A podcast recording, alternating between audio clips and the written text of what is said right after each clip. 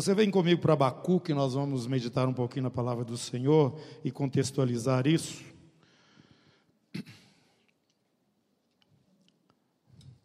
Quando você está abrindo aí, Abacuque talvez seja um pouquinho difícil de achar, porque está no final do Velho Testamento, né, e tem um punhado de profeta aí.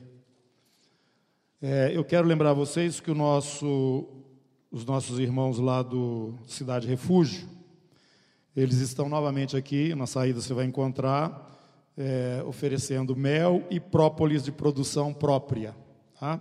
para levantar recursos e fundos para a casa de recuperação, para esse trabalho que nós conhecemos e sabemos que é um trabalho realmente do Senhor através da vida daquele irmão. Então você vai estar cooperando e nessa época o pessoal gosta de consumir mais própolis também, né?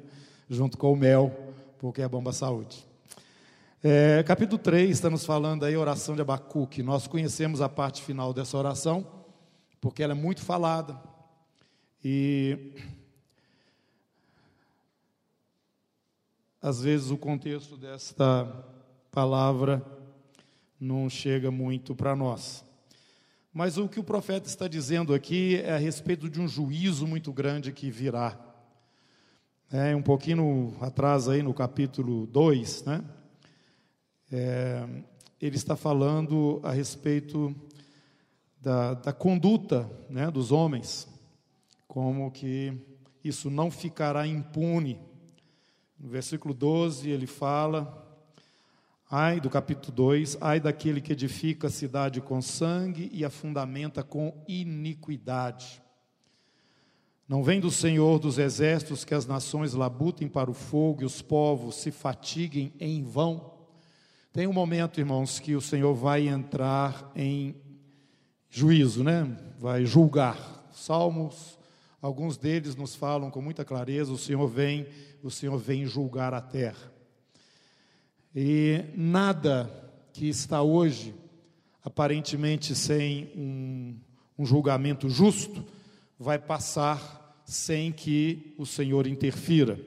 O capítulo 3, então, é uma oração que Abacuque está fazendo mostrando claramente, por inspiração né, do Espírito Santo, ele mostra que Deus vem e vem trazendo um julgamento muito forte. Tenho ouvido ao Senhor, verso 2, as tuas declarações e me sinto alarmado. Aviva tua obra, ó Senhor, no decorrer dos anos e no decurso dos anos, faze-a conhecida. Na tua ira, lembra-te da misericórdia. Ele está pedindo ao Senhor: Senhor, continue fazendo aqueles feitos que o Senhor fez no passado, nos nossos dias também.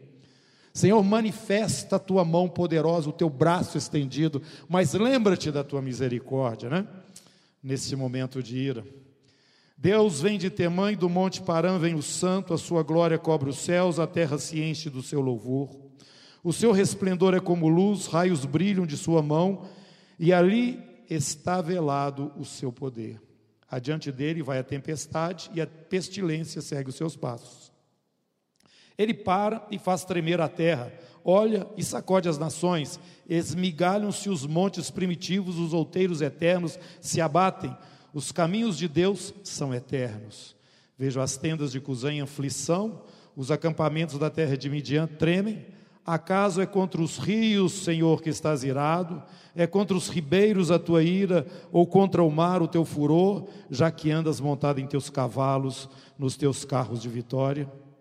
Tiras a descoberto o teu arco, farta está a tua aljava de flechas, tu fendes a terra com rios, os montes te veem e se contorcem, passam torrentes de águas, as profundezas do mar fazem ouvir a sua voz e levantam bem alto as suas mãos. O sol e a lua pararam nas suas moradas ao resplendor, ao resplandecer a luz das tuas flechas sibilantes, ao fulgor do relâmpago da tua lança.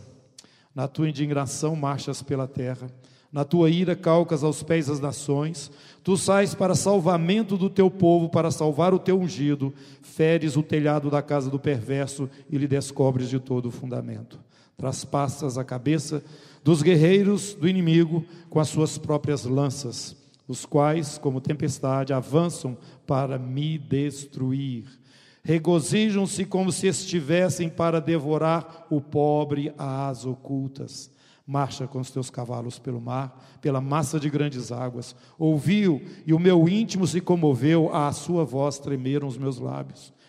Entrou a podridão nos meus ossos e os joelhos me vacilaram, pois em silêncio devo esperar o dia da angústia que virá sobre o povo que nos acomete. Ainda que a figueira não floresça, nem haja fruto na vide, o produto da oliveira minta e os campos não produzam mantimento, as ovelhas sejam arrebatadas do aprisco e nos currais não haja gado. Todavia, eu me alegro no Senhor, exulto no Deus da minha salvação.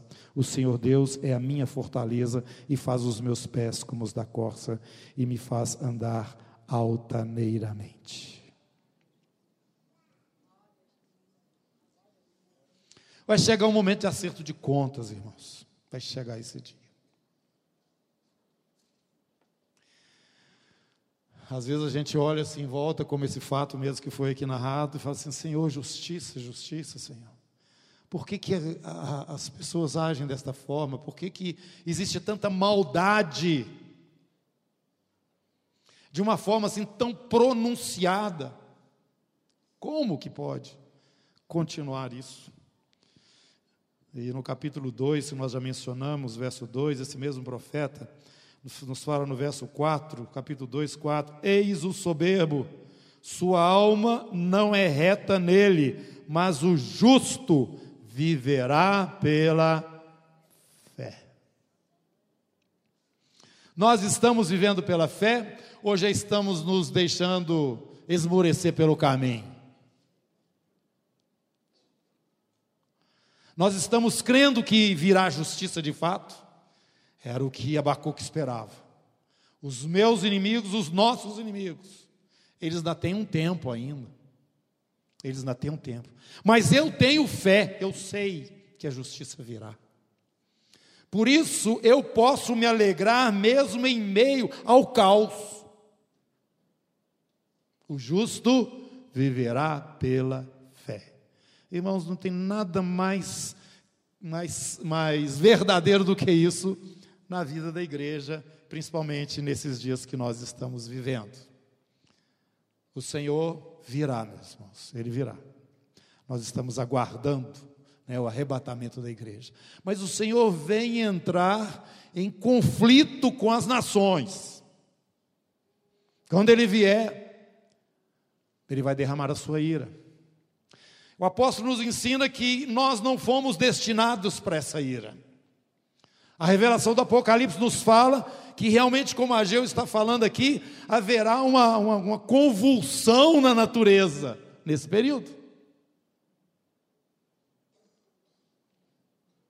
Terremotos fortíssimos. O Senhor vai entrar em juízo. E como eu gosto de falar, você pode, nós podemos escapar de todos os tribunais aqui na terra, fazer todas as negociatas possíveis e achar que vai no final tudo dar certo, mas não tem jeito, todos nós vamos ter que passar pelo tribunal. E ali não adianta, ali não adianta.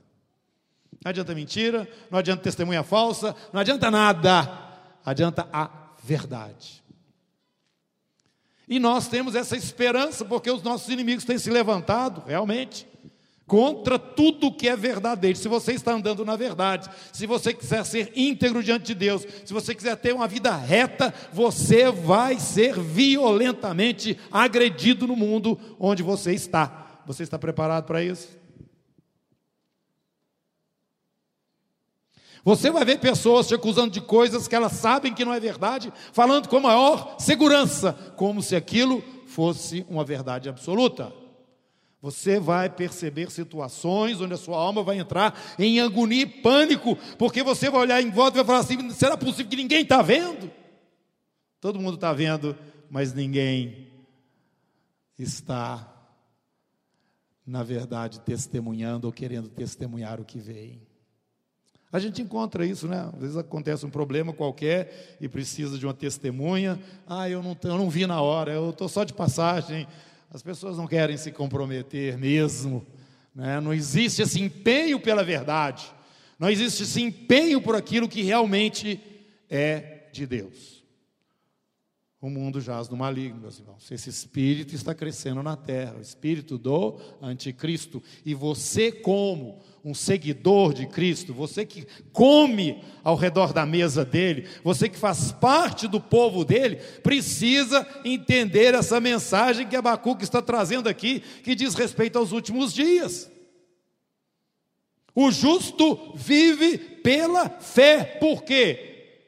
Porque se não for assim, ele não pode subsistir, ele não vai conseguir continuar. Eu posso me alegrar no Senhor nesse caos todo, que a figueira não floresce, não tem fruto na vide, o produto da oliveira mente, os campos não produzem mantimento, as ovelhas são arrebatadas do aprisco, os currais não têm gado. O que, que é isso? Como viver num ambiente desse, numa situação como essa? Ele continua: Todavia eu me alegro no Senhor, exulto no Deus da minha salvação. Então, diante desse quadro, irmãos, eu gostaria que, de reforçar mais uma vez o que nós temos falado aqui. Nós não podemos trocar as coisas de lugar, porque isso tem uma consequência muito séria nos resultados. Estou me referindo à prática do ensino do Senhor nessa peregrinação de fé, até que nós então encontremos com Ele e estejamos diante do seu tribunal tribunal de Cristo. Todos nós compareceremos perante Ele. Quando Ele arrebatar a sua igreja, nós vamos então poder ter uma conversa assim direta, né? Pessoal com Ele, é o que nós entendemos pela palavra. Mas, irmão, para que naquele momento nós possamos estar seguros no Senhor, nós já temos aprendido aqui o que, que realmente nós precisamos. Então eu não gostaria que você desviasse a sua atenção do fato de que aquilo que vai contar naquele dia é exatamente a orientação prática daquilo que o Senhor Jesus deixou conosco. Não desvie a sua atenção. Não desvie a sua atenção nós temos que refletir praticamente este Jesus que nos trouxe essa salvação e que nos fez hoje seus seguidores enquanto andamos nessa perseverança de fé aqui na terra. É, é, é a gente tem assim uma facilidade muito grande de desviar a conversa quando a coisa não é conveniente para nós. E nós fazemos isso muitas vezes com o Senhor e com o Espírito Santo. O Senhor está nos falando uma coisa, mas aquilo para nós não é algo interessante ou é alguma coisa que traz um certo incômodo na nossa vida e nós nos desviamos e tentamos é, é, é levar o assunto para outro lado. Mas interessante que o Senhor sempre volta nele, porque é por este caminho que realmente o resultado vem. Nós estamos falando aqui da vida prática da igreja. Primeiro lugar, o evangelho que transformou a sua vida, ele é claro para você. Falávamos isso domingo passado. Você sabe exatamente sobre o que a sua fé está estabelecida? Mas como já falamos a respeito disso domingo passado, eu quero passar para frente. Nós temos uma orientação prática do nosso Senhor Jesus enquanto estamos aqui nesse caminho de perseverança, vivendo sobre né, este evangelho, no qual a nossa fé está eh, estabelecida, que é o mandamento do Senhor Jesus para os seus seguidores. Eu estou dizendo para os irmãos que estas coisas aqui vão contar no dia que você e eu estivermos diante dele. O que que nós talvez estejamos tentando substituir? Por atividades várias, por é, um entendimento talvez maior da é, só mental da doutrina da cristã, do ensino da palavra um conhecimento talvez extenso, grande, mas que só fica na sua cabeça, que nunca mudou a sua vida, não tirou você daquele comportamento licencioso, mundano, que até hoje você ainda cultiva, ou que leva junto com você e fica falando: ah, mas Deus me entende, isso não tem problema. No dia que você estiver lá na frente do tribunal, você vai ver que tem problema. Isso não é a prática. O Senhor nos deu o seu mandamento. Irmãos, quando nós é, entramos nesse tema, que aqui é sempre recorrente, como é também o Espírito Santo de Deus, que é aquele que conduz a igreja nesses dias, e a presença dele é vital, a inspiração dele é essencial. Nós não podemos ficar falando blá blá blá de, de, de, de Bíblia sem que ele esteja trazendo a unção dele sobre essas ministrações, porque senão nós vamos ficar só alimentando a cabeça das pessoas e não haverá transformação algum. Esse Espírito Santo, ele precisa estar ativo na nossa vida, operando estas coisas que o Senhor Jesus nos instruiu, para que no dia que nós estivermos diante do Senhor, nós não nos afastemos envergonhados, é a expressão que o apóstolo João fala. Mas pelo contrário, você vai estar em confiança. Nós temos uma dificuldade de entender isto, esse mandamento do Senhor Jesus, desconectando-o do mandamento da, dos mandamentos da antiga aliança. Mas Jesus, dentro da nova aliança, ele deu o seu mandamento. Este é o meu mandamento. Para quem? Para os meus discípulos. Nós então temos que forçar essa parte, irmãos. E forçando nisso, orientando a igreja, nós temos que dizer a você: você tem que botar na sua agenda que os relacionamentos que você tem com os irmãos é algo fundamental para os resultados finais que Deus deseja trazer através da sua vida. O irmão tem que estar na sua agenda.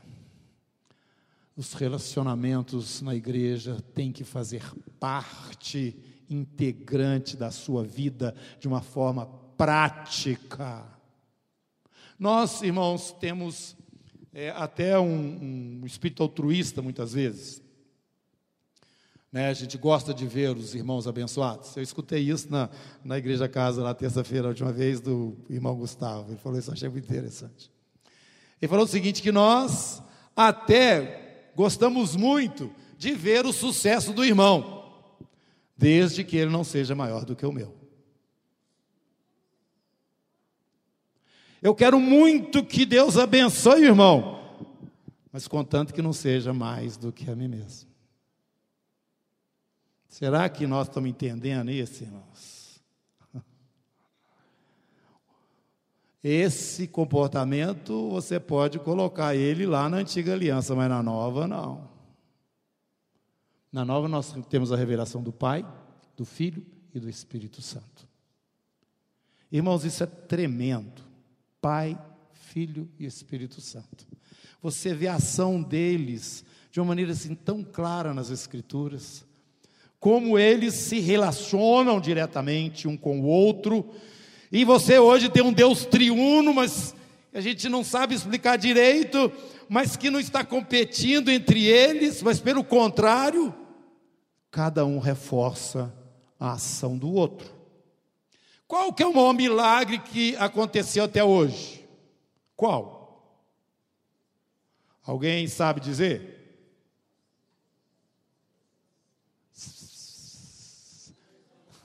Fala, fala mais alto aí ressurreição. Qual outro? Salvação. Qual outro?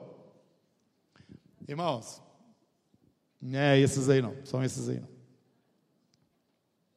O maior milagre que existe ou existiu foi o Criador se tornar criatura. Foi Deus entrar dentro da nossa história virar gente igual você e eu. Só assim podia acontecer a ressurreição. Meus irmãos, isso é tremendo. É o Pai, é o Filho e hoje o Espírito Santo conosco presente aqui. Temos então, juntamente com Ele, de produzir esses frutos que o Senhor deseja que nós venhamos a produzir. Se o ramo está em mim não produz fruto, o que, que acontece? Corta, joga fora.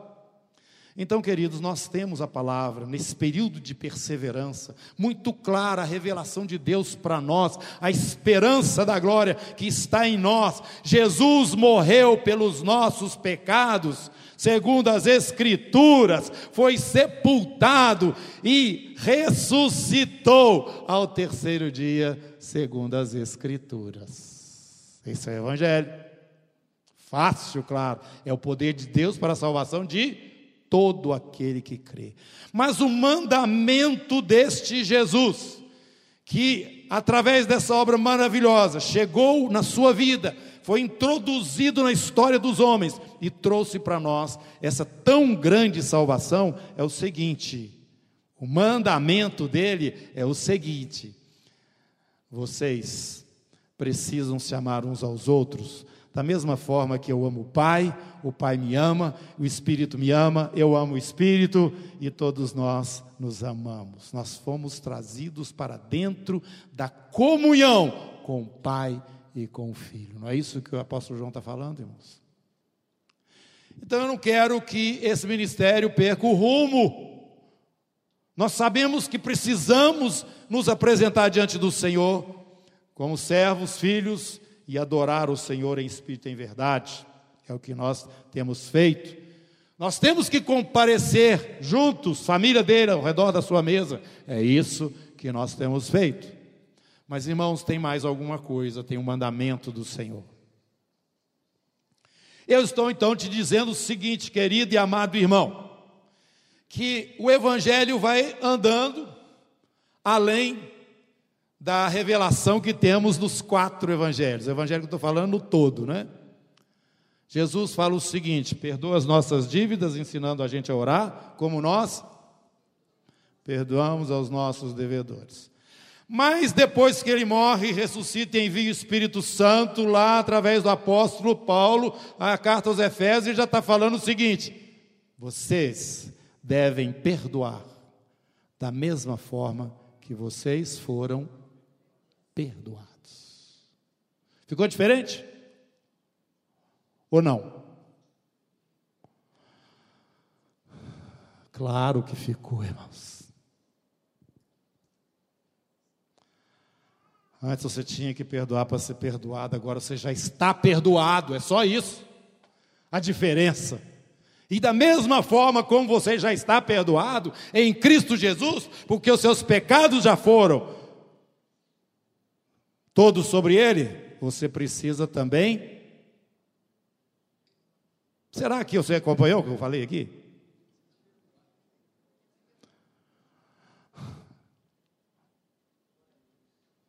Agora, irmãos, como é que nós podemos continuar vivendo tranquilamente quando nós não nos perdoamos uns aos outros? E ficamos vivendo e posando de igreja de Jesus. Não pode, não pode. Da mesma forma que foi falado aqui, antes de você vir para a ceia aqui, não venha se você não tem esse entendimento de que nós somos um. É unidade aqui. Se você não vê o sentido da unidade no partir do pão, né, que todos nós fazemos parte do mesmo pão, não vem não. Você não está entendendo o que, que essa ceia significa. Então, queridos, eu estou chamando a sua atenção para uma vida prática da nossa vida como família, na nossa vida como povo de Deus. Talvez você esteja preocupado com certas coisas que não vão somar nem acrescentar naquele dia. Nós estamos inseridos num período de tempo onde a fé realmente é que nos sustenta, porque nós cremos que o Senhor virá e nos livrará dos nossos adversários inimigos. Mas enquanto nós estamos andando, nós somos povo de Deus nesta terra, e como povo de Deus, nós temos que ter muito nítida a fé que nós professamos qual é. Quem é esse Jesus? Ele é somente o Messias de Israel, descendente de Davi? Não, ele é o filho do Deus vivo. É isso que você crê? Ele ressuscitou dentre os mortos, é isso que você crê? Essa palavra tem poder, você pode então compartilhar com as pessoas. Esse é o evangelho que transformou Paulo, esse é o evangelho que transformou o João, o Pedro, todos os outros. E grandes expressões na, da, da igreja ao longo da história. É esse evangelho simples. Mas você tem que transmitir também essa verdade, não é mesmo que Jesus falou? Vocês serão conhecidos como esses que têm esta fé, como os meus discípulos. Como?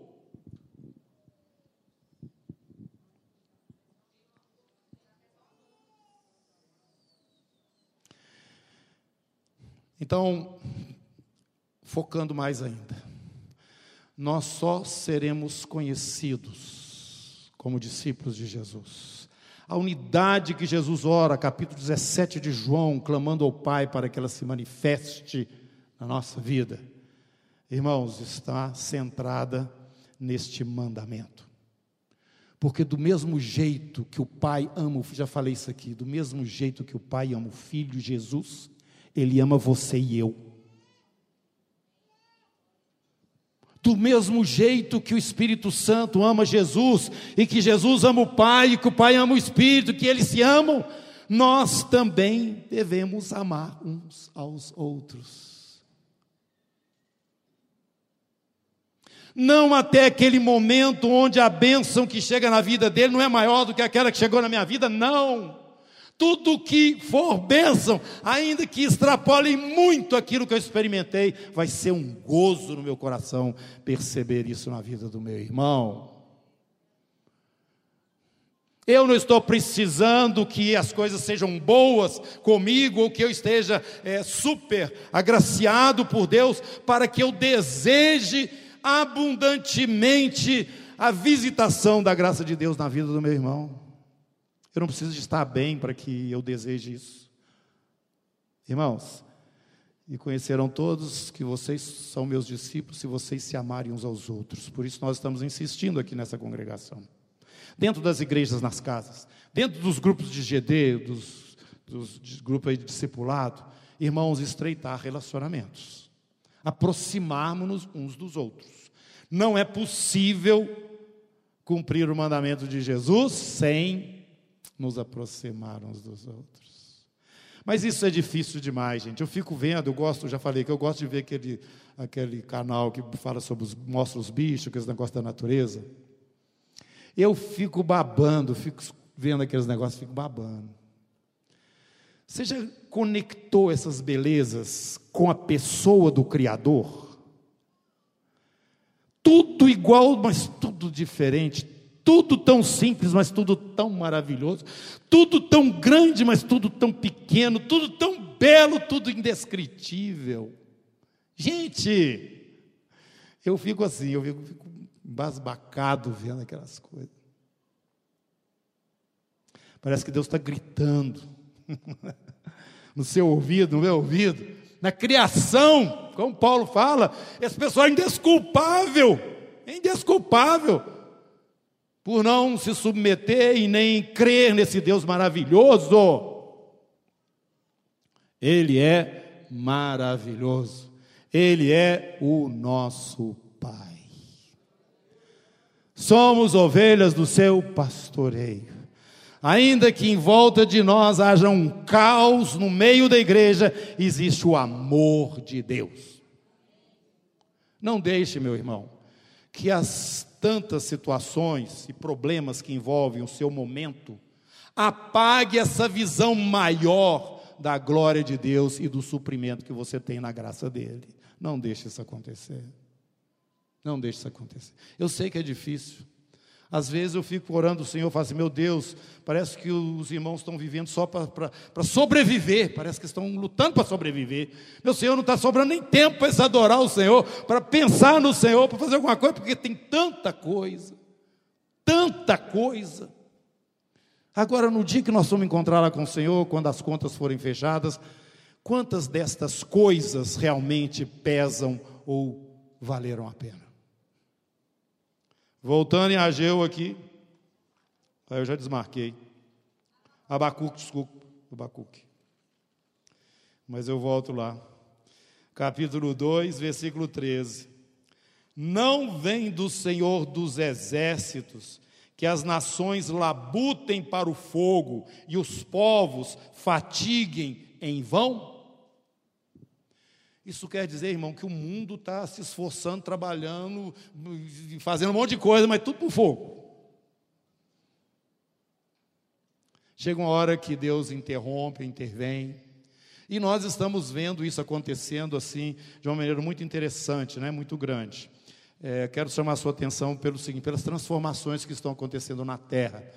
Essas transformações, elas são como movimentos, né, como que está acontecendo também, das placas tectônicas, né, que produzem os maremotos, os terremotos, vários motos aí. O negócio mexe um pouquinho lá e altera tudo naquela área. A mudança do clima, a chuva, alterando os locais onde ela vai cair, não está caindo nos mesmos lugares mais, nas mesmas épocas mais. Está inundando onde não inundava, está secando onde não secava. Isso tem consequências dramáticas, dramáticas. Parece uma coisa pequenininha, mas altera, desloca um monte de gente de um lugar para outro significa instabilidade entre as nações. Então, irmãos, esses dias são dias de grandes movimentos no mundo espiritual, no mundo natural. Vocês estão vendo tanto de doenças que estão chegando e nova aparecendo, as antigas renovadas, as bactérias mais fortes. Nós estamos vivendo um mundo onde muitas coisas acontecem simultaneamente e elas têm trazido muitos danos. Muitos danos. Além do fato que nós já falamos no domingo passado, de que o homem nesses dias ele tem uma característica muito maligna. Estou falando dessas coisas todas, meus irmãos, para que nós estejamos bem seguros dentro dessa palavra, dentro desta fé. O justo vive pela fé. Para que você esteja bem seguro dos seus passos, das suas ações, que realmente contam diante de Deus. Para que você não fique perdendo seu tempo com coisas que vão embora e não vão alterar em nada a sua vida. E hoje talvez você está quase morrendo por causa delas. Comece a selecionar aquilo que de fato faz sentido.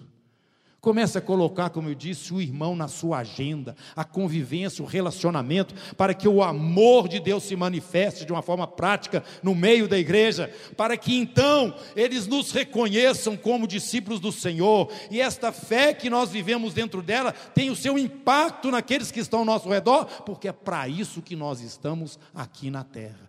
Todos os recursos que Deus te deu, coloque a serviço do reino. Isso. Senão você está perdendo seu, seu tempo e você está acumulando para o fogo. Mas que não seja assim, meus irmãos. Que naquele dia o Senhor veja que você construiu com pérolas, né? prata, ouro, e não com feno, palha e essas coisas todas que o fogo vão devorar. Curva sua cabeça, vamos orar ao Senhor. Pai, eu quero te agradecer em nome de Jesus, porque eu sei que cada um de nós tem a sua vida, tem as suas lutas, seus desafios, as suas interrogações e grandes dificuldades, Senhor Deus, porque ninguém passa por essa terra assim é, facilmente, Pai. E principalmente os teus filhos, e principalmente dos teus filhos, aqueles que querem viver uma vida piedosa diante do Senhor. Por isso eu te peço, em nome de Jesus, que o Senhor interfira com socorro no momento presente, Senhor porque os nossos adversários são muitos. Eu quero orar nesse momento para que o Senhor desbloqueie no mundo espiritual as bênçãos que estão sendo retidas por forças e ações espirituais das trevas. Senhor Deus, nós não queremos isso e não admitimos isso. Senhor, nós queremos viver na plenitude da graça do Senhor. Ó Deus, que nada mais seja acrescentado a não ser aquilo que o desejo do teu coração para nós está liberando, Senhor mas não aceitamos que essas coisas sejam bloqueadas por Satanás. Não aceitamos que ele nos impeça, ó Deus, de progredir diante do Senhor. Por isso, em nome de Jesus, nós nos levantamos como igreja contra principados e potestades que estão agindo no mundo espiritual para tornar as nossas vidas cada dia mais pesadas, cada dia mais difíceis. Em o nome de Jesus, nós temos o direito à paz do Senhor que excede todo entendimento, que não é a paz que o mundo dá, mas é a paz de Jesus. Nós queremos os recursos que o nosso trabalho produziu e que eles venham e sejam usados no reino do nosso Deus. Nós não admitimos que Satanás nos roube coisa alguma, Senhor, em nome de Jesus. Queremos ações espirituais em favor dos teus filhos que estão gemendo, ó Deus, debaixo de enfermidades, debaixo de opressão e situações, ó Deus, que foram armadas no mundo espiritual. Situações estas que foram favorecidas por nós mesmos, na nossa ignorância, na nossa lentidão, na nossa lerdeza espiritual. Perdoa-nos, Senhor, perdoa-nos. Mas, ó Deus, em nome de Jesus, não nos deixe a, na mão do nosso inimigo, a sorte dos nossos adversários. Interfere com poder, meu Deus. Oh Deus, manifesta as tuas obras nestes dias que no nosso meio, Senhor Deus, seja testificado e anunciado do poder do Senhor na nossa vida, Senhor, aqui, neste momento e agora, neste mesmo ambiente, para a glória e honra do Teu nome e para que o Senhor seja mais exaltado ainda no nosso meio. Nós oramos, Senhor Deus, agradecidos porque o Senhor nos agraciou com esse momento maravilhoso de nos ajuntarmos aqui e te adorar nessa manhã, Senhor. Muito obrigado em nome de Jesus. Amém.